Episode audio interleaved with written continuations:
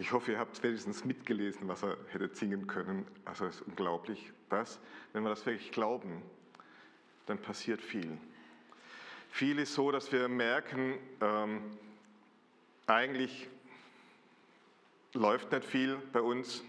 Eigentlich bin ich so ein kleines Licht. Eigentlich bin ich nicht viel wert. Im Donnerstag ähm, hatten wir in Mannheim eine große Podiumdiskussion und ich hatte Panik vorher, weil ich die mitverantwortet hatte und äh, mit den OB-Kandidaten und äh, dann las ich eine Losung, fürchte dich nicht, du kleine Herde. Und ich denke, passt, passt immer wieder. Fürchte dich nicht, du kleine Herde. Und es gab einmal ähm, auch einen Punkt, wo ich gemerkt habe, das ist schon lange her, ich habe immer das Gefühl, Gott hat nicht so oft direkt zu mir geredet, so richtig, dass ich es gehört habe, sondern viel durch Bibel, durch äh, andere Leute, aber so mal so ein paar Mal direkt, da war ich im Studium, ähm, auch normal viel Stress, wie man so das äh, hat. Und dann waren, hatten wir unseren Hauskreis und es war gerade so eine Zeit, da war es ein bisschen zäh. Ja, passiert ja, soll passieren ab und zu. Und ich äh, bin noch vorher auf Toilette und gesagt, oh Gott, lass mich bitte her, lass heute Abend keinen kommen, ich brauche mal Zeit für mich. Ich hatte den Eindruck, Gott sagt zu mir, und es war, habe ich so deutlich gehört, ich, wir sagt, Ulrich, das ist Zeit für dich. Und das ist das, was uns manchmal fehlt, ja, zu sehen, ich hätte gern was anderes, aber das, was Gott macht, ist was Besonderes. Ich lese ja so ein bisschen länger schon durch das Alte Testament durch und da möchte ich mit euch ein bisschen das zweite Buch Samuel angucken. Das zweite Buch Samuel ist eigentlich auch das Buch des Königs David. Aber wenn man König David anguckt, dann muss man eigentlich schon im ersten Samuel beginnen. David wird eigentlich genannt der Mann nach dem Herzen Gottes. Okay. Doch wenn ich mir das Leben von David angucke, da denke ich, hä, wirklich? Ja, ich sehe sehr viele positive Aspekte in ihm, ganz klar. Sieht man immer wieder. Aber es gibt so viele Bereiche, wo ich frage, wieso ist das ein Mann nach dem Herzen Gottes? Wie kann ein Mann, der Ehebruch begeht, ein Mann nach dem Herzen Gottes sein? Wie kann ein Mann, der den Ehemann umbringen lässt, ein Mann nach dem Herzen Gottes sein?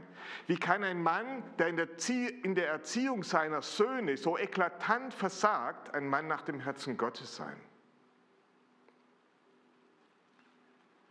Ein Sohn vergewaltigt seine Halbschwester, ja, ein anderer Sohn bringt den Vergewaltiger um und zettelt einige Jahre sogar eine, Revolution gegen David an. Und dennoch, dennoch ist David ein Mann nach dem Herzen Gottes. Kann das sein? Kann es sein, dass wir ein Mensch, ein Mann nach dem Herzen Gottes sind?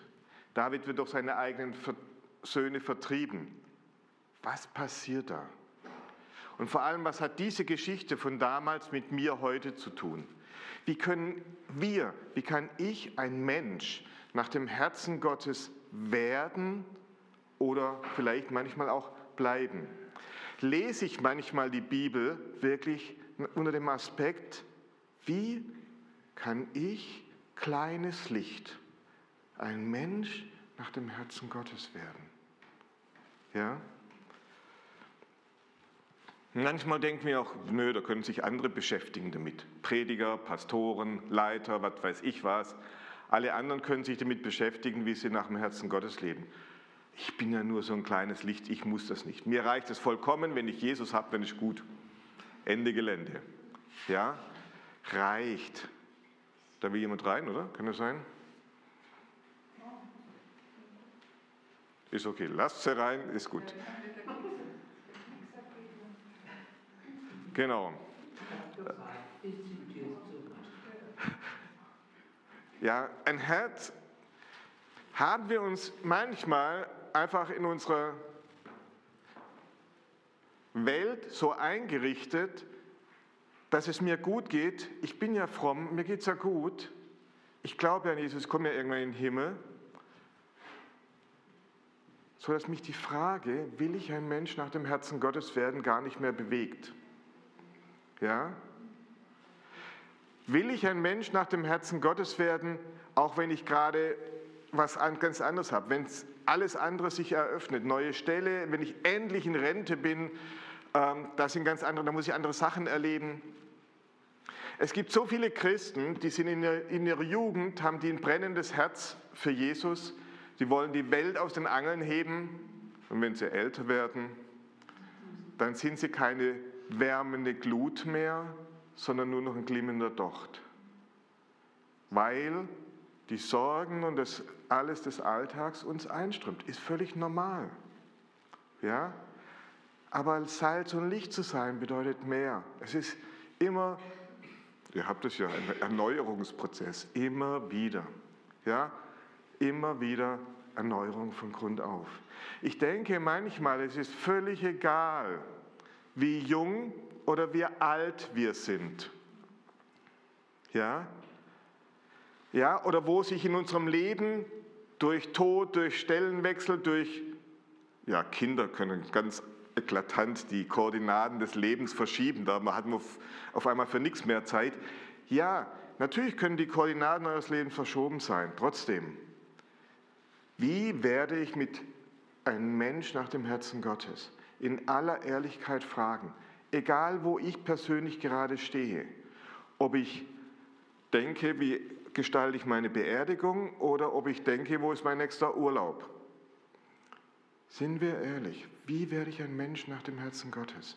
Das sollte bei uns Priorität sein. Und vor allem auch, und das ist noch das Schwierigere manchmal, wie bleibe ich ein Mensch nach dem Herzen Gottes? Ja, ich weiß, das ist einfach schwierig. Und ich steige mal bei der Berufung des Davids ein. Ich will den David so ein bisschen als Vorbild da nehmen.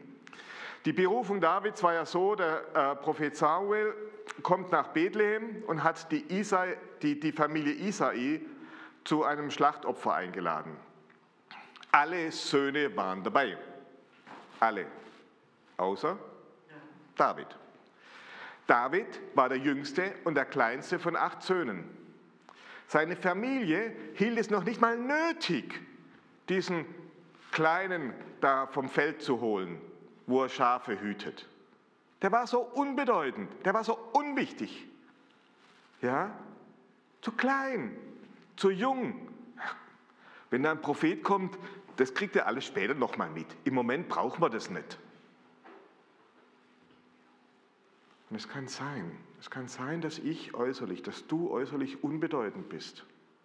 Es kann sein, dass deine Familie uns eher schlecht macht, als dass sie uns fördert. Es kann sein, dass unser Umfeld, unsere familiären Hintergründe nicht dafür sprechen, dass ich was Großes im Reich Gottes werde. David wurde zum Schafehüten abgeschoben, ja, und manchmal wurde er dort vergessen.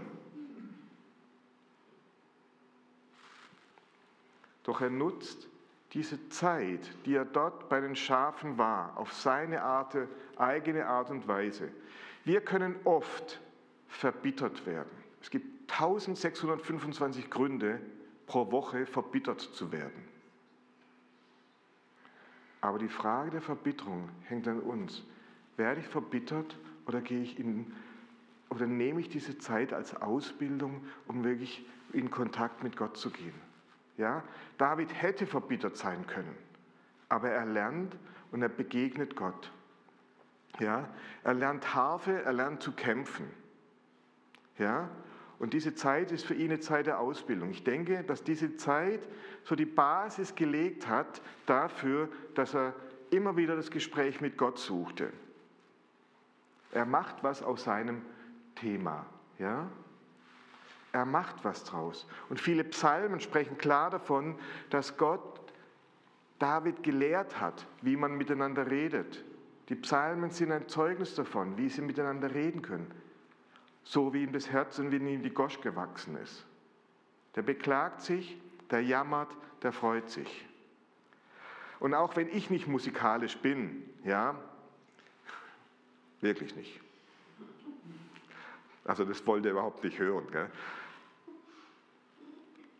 Nein, wenn trotzdem, wenn ich Zeiten, wo ich alleine bin, kann ich nutzen in einer Form, wie ich mit Gott in, auf meine Art und Weise in Kontakt treten kann. Wie ich mit ihm in Kontakt treten kann, er mit mir arbeiten kann. Ja?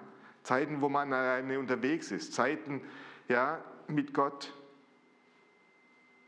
Zeiten, in denen wir lernen, auf unsere Art und Weise mit Gott zu reden und mit Gott in Kontakt zu kommen.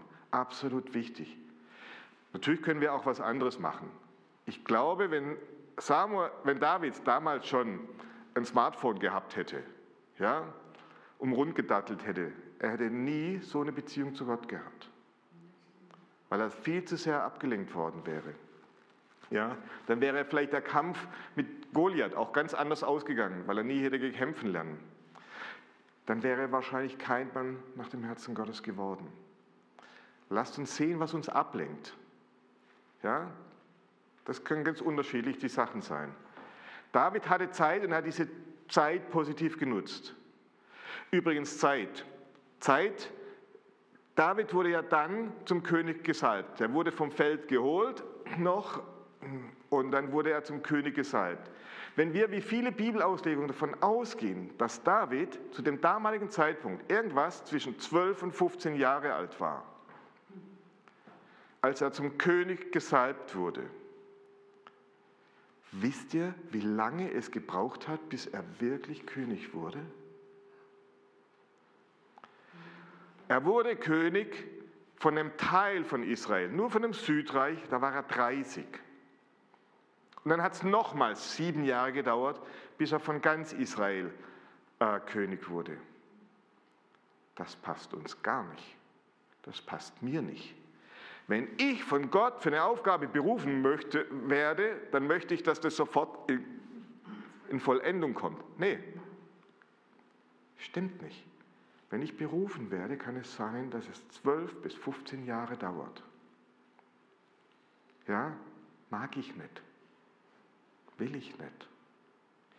Aber die Frage an ist, David blieb an seiner Berufung. Er wartete. Er wartete, bis es Gottes Zeit ist. Er hat sie sich nicht selber genommen, er wartete. Ja? Will ich eine sofortige Bestätigung? Bin ich nicht bereit, eine lange Zeit zu warten, bis sich unsere Berufung erfüllt hat?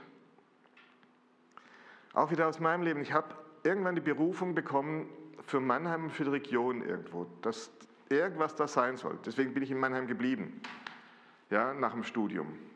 Habe mir extra eine Stelle hier in der Umgebung und habe andere Stellen da in Stuttgart, da gab es noch keinen Schnellzug, abgesagt. Ich wusste nicht warum. Und es hat sich erst 2014, 20 Jahre später ergeben, was langsam sich da entwickelt hat. Und so langsam kommt das, was meine Berufung ist, was ich wusste, irgendwas kommt in Erfüllung. Es dauert. Davids Weg war nicht einfach. Weil er gut musizieren konnte, ist er dann ab und zu an den Königshof gekommen, um dem König Saul zu helfen, wenn dieser einen bösen Geist geplagt wurde. Ja? Und dann durfte er singen und Saul hat ihn wahrscheinlich so als Background-Musiker so ein bisschen äh, wahrgenommen. Der stand irgendwo da hinten in der Ecke und hat ein bisschen gedudelt. Schön, war, dann ging's, ja, dem ging es zu dem Zeitpunkt schlecht. Und dann hat er irgendwie Musik gehört, aber hat den äh, David nicht wahrgenommen als Person. Er hat den David nicht als Person wahrgenommen. Bist zwar im Königshof, aber keiner sieht dich. Übel, oder? Ja, und dann ist wieder ein Krieg gegen die Philister und da taucht ein Riese auf, Goliath. Ja, ähm, und er kommt immer wieder und sagt, warum, warum kämpft ihr nicht? Wir brauchen nicht ein ganzes Volk, einer reicht. Ja, und David kommt eines Morgens, da mussten noch die, die Soldaten quasi von ihrer Familie versorgt werden. David kommt eines Morgens und bringt seinen Brüdern, die da Soldaten waren, das Essen. Und dann hört er das. Er hört, wie Goliath die Israeliten verspotten. Er hört, wie Goliath immer wieder sagt, braucht ihr ein ganzes Heer? Ja, und David war ungefähr 17 bis 18 Jahre alt. Nicht alt, nicht besonders, nicht, noch nicht, eigentlich auch noch nicht bereit dafür, als Soldat zu kämpfen. Und Goliath sagt, ich stehe für die Philister, ich bin, de, ich bin stark. Ja? Und wenn es einen Mann gibt, der mit mir kämpft, dann wollen wir eure Sklaven sein. David hört sich das an und erstmal ist er nicht erschrocken. Alle anderen sind ziemlich erschrocken. Alle anderen kriegen jeden Morgen Zipperlein, aber er erstmal nicht. Ja? David sieht, sieht eines. David sieht, da wird nicht er, da werden nicht die Soldaten schlecht gemacht, sondern da wird der lebendige Gott klein gemacht. Und er sagt, das kann doch nicht sein. Ich glaube, es hackt. Der hat keine Angst, sondern der sieht, stopp, da geht es um Gott, nicht um mich. Ja? Es geht ihm nicht um irgendeine Organisation. Es geht ihm auch nicht um den Saul. Es geht nicht um das Heer, sondern es geht ja um Gott. Und das möchte mich für mich ein bisschen das Herz von David aus. Es ist nicht eine Gruppe, es ist nicht eine Gemeinde, die herausgefordert wird, wo man sagen, ach, die hat es eh verdient, ja, dass sie so klein, so schwach oder so schlecht wird. Ja? Er sagt nicht, Saul ist ja selber schuld, wenn er Angst hat. Er sagt nicht, die Soldaten sind ja selber schuld, wenn sie Angst haben. Meine Brüder sind selber schuld, wenn sie Angst haben, wenn sie mich damals so äh, abgeschoben haben. Nee. Er sagt, egal wie schwach das Heer mit ihrem König und mit ihren Soldaten ist. Er sagt, Gott, der lebendige Gott wird herausgefordert. Und das kann es nicht sein. Egal wie schwach das Heer ist, egal wie schwach ihr seid, egal wie schwach wir sind hier in dieser Gesellschaft, wir sind das Heer des lebendigen Gottes, egal wie klein wir sind. Das spielt für Gott keine Rolle. Wenn wir sehen, ja, wir sind die Soldaten Gottes. Können wir in unserem Herzen manchmal ein Ähnliches entdecken? Wenn eine Gemeinde Schwierigkeiten hat, denken wir manchmal, oh, das geschieht ihnen gerade recht. Katholische Kirche, oh, das geschieht ihnen gerade recht, was da alles passiert. Ja, hoffentlich zerbricht die völlig. Was ist unsere Haltung? Sehen wir Schadenfreude oder sehe ich, Herr, richte dein Heer auf. Du wirst angegriffen. Ja, es ist scheiße gelaufen manchmal, aber es ist ein Angriff auf dich und nicht auf irgendjemanden. Haben wir das Herz eines Kritikers, das ist manchmal einfacher, gebe ich zu, kritisieren, kritisieren. Ah, macht's, macht's doch so, aber nichts machen. Es ist einfacher zu kritisieren, als das Herz eines Dieners, eines Davids zu haben, sagen, ja, hier ist das Herz, hier ist das Heer des lebendigen Gottes. David ging es nicht um mich selbst oder um den schlimmen König, ja, und er ging ihm nicht darum, dass er so schnell als möglich in seine Berufung König wird. Ja, weil wenn er König wird, dann darf es Saul nicht mehr sein. Darum ging es David gar nicht. Ja, für ihn war die Ehre Gottes das Wesentlichste. Und die wollte er verteidigen gegen alle Widerstände. Bin ich bereit dazu, diese Ehre Gottes zu verteidigen? Oder geht es mir um mich? David lässt sich, ja, aber dann kam es, nee, dann kam er hin und hat es so erzählt und, und hat einfach sein Herzen erzählt und die Brüder sagten, da kam sofort die erste Entmutigung von seinem Bruder, hey, ich kenne dich, ja, du wärst besser bei den Schafen aufgehoben. Abschieden. Doch David lässt sich nicht entmutigen, trotzdem, ja, sondern er fragt weiter. Er fragt andere und Saul wird auf ihn aufmerksam. Ja, doch auch Saul hat erstmal nur entmutigende Worte. Ja, hey, du bist jung, du bist klein und Goliath ist ein Krieger von Jugend an. Willst, was willst du da machen? Mit anderen Worten sagt er, weißt du was, du kannst es nicht. Ja, eigentlich bist du da nicht in der Lage dazu, komm, geh wieder heim. Ja, du bist eigentlich unfähig. So, was, wie oft hören wir, du bist eigentlich nicht fähig dazu. Natürlich bin ich nicht fähig dazu. Und bin ich auch nicht alleine. Das wusste David. Er ist nicht alleine. Er ist der, der in Gott, von Gott so abhängig ist. Und das ist das Relevante. Ja, er lässt sich nicht entmutigen, sondern verweist auf seine Erfahrungen als Hirte und mit dem Kampf mit Bären und Löwen und so weiter. Ja, David ermutigt eher Saul, indem er auf Gott zeigt. Okay, Saul findet auch seit 40 Tagen niemanden, also probiert er es mit David. Aber David entspricht überhaupt nicht den Anforderungen an einen Soldaten, überhaupt nicht den Vorstellungen, wie ein Soldat zu sein hat. Ja? Was macht Saul? Er stülpt ihm seine Rüstung über. Und der kleine Kerl verschwindet darunter. Ja? Die ist zu groß, aber jetzt, jetzt, ist er wenigstens, ein Soldat. Jetzt hat er wenigstens eine Rüstung an.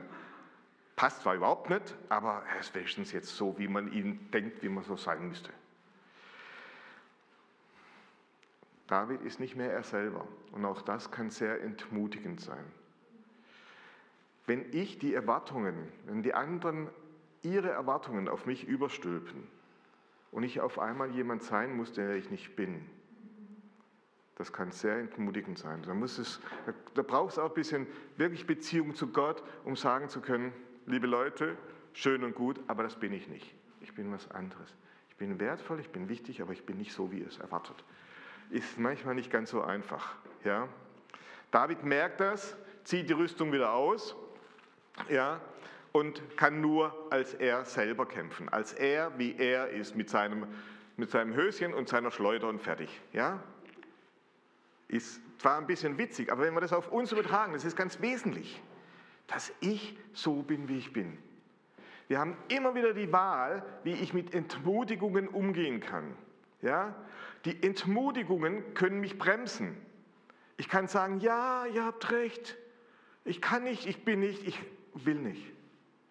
Oder er kann sagen, stopp, nee. Wir können auch sagen, wir können anfangen, uns zu verteidigen. Es wäre doch möglich oder vielleicht sowas. Aber das führt uns immer mehr in die Entmutigung hinein.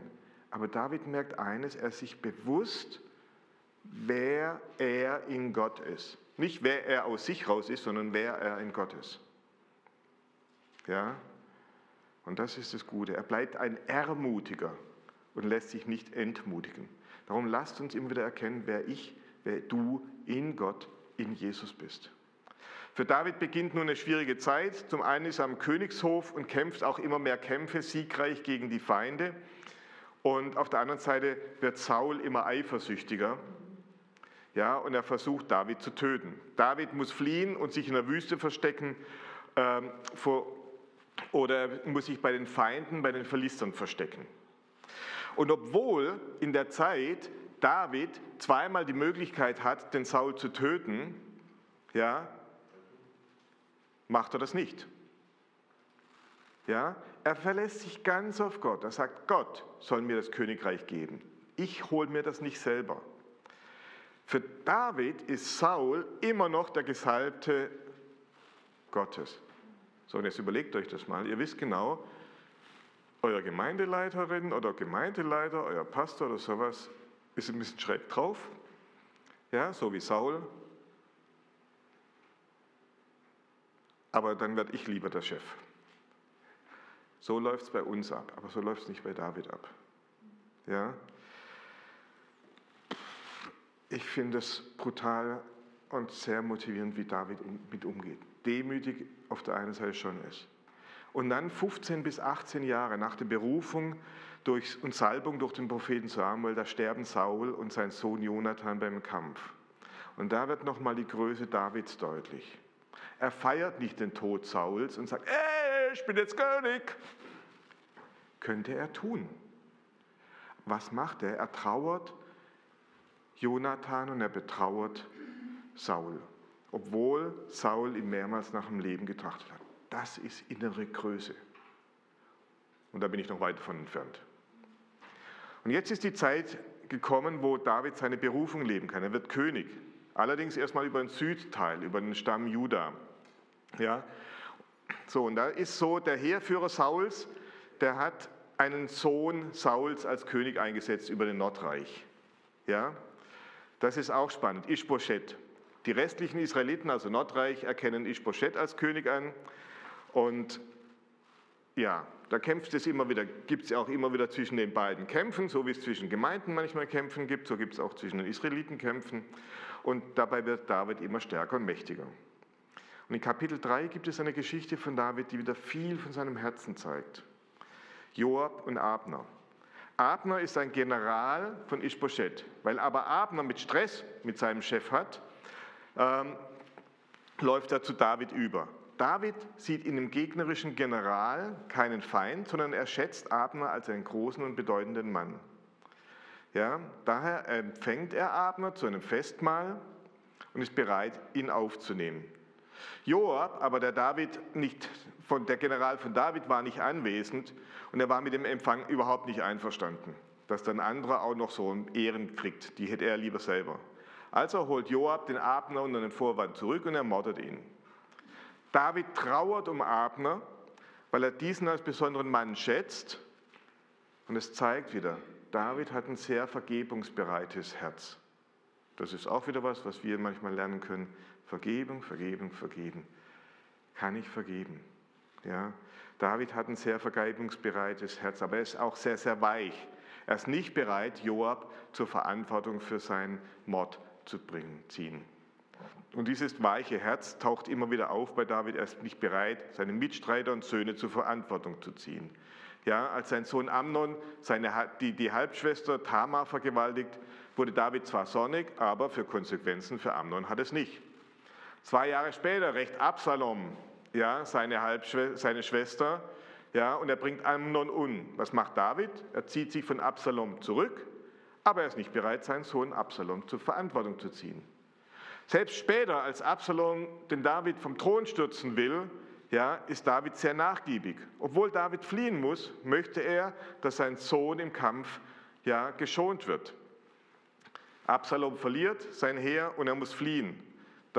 Dabei verfängt er sich mit seinen langen Haaren, also er war auch nur eitel, ähm, in einen Baum und wieder ist es Joab, der ihn tötet. Als David davon erfährt, wird er von seinen Gefühlen so überwältigt und er trauert fast schon extrem um seinen Sohn. So sehr, dass die Soldaten sich sogar für ihren Sieg schämen. Ja?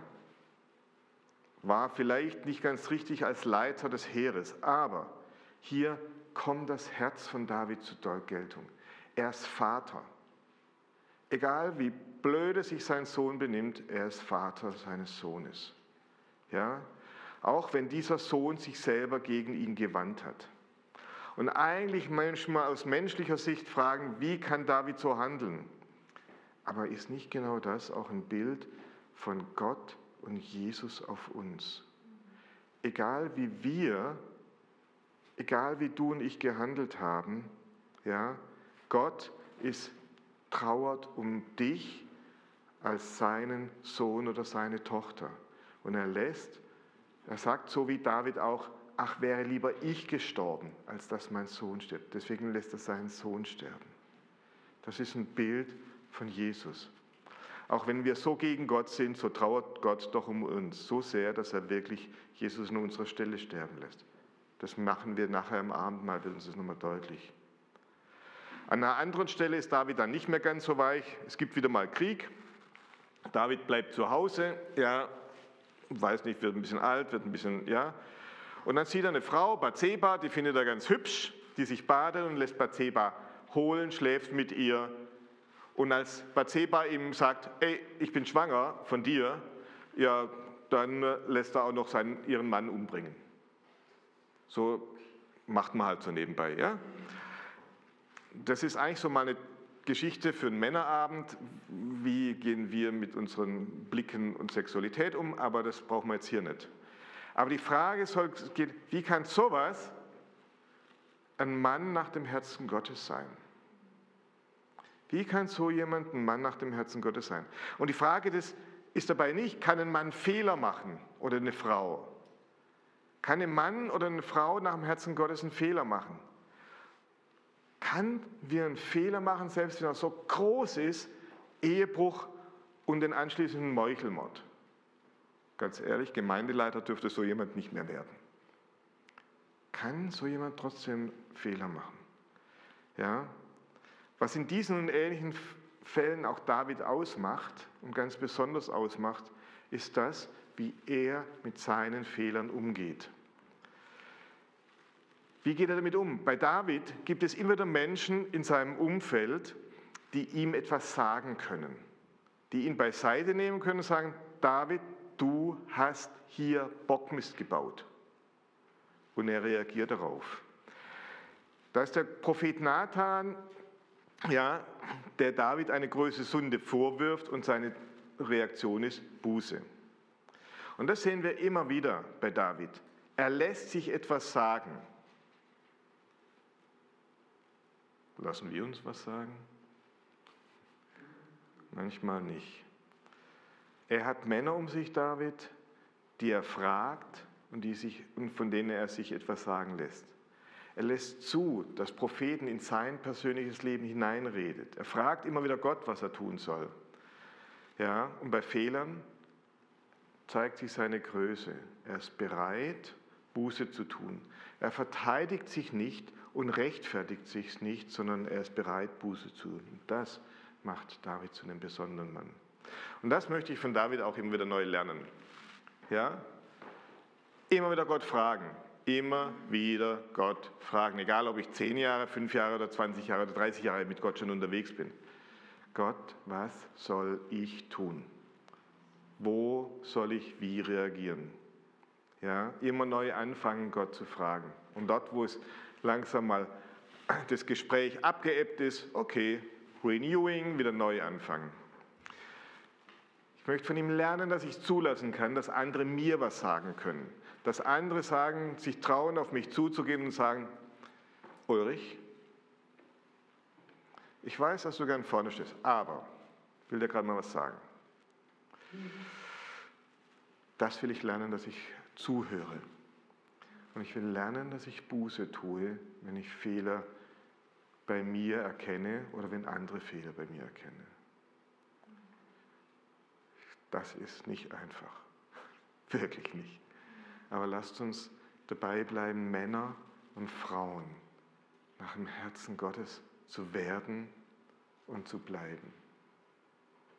Gott braucht euch. Amen.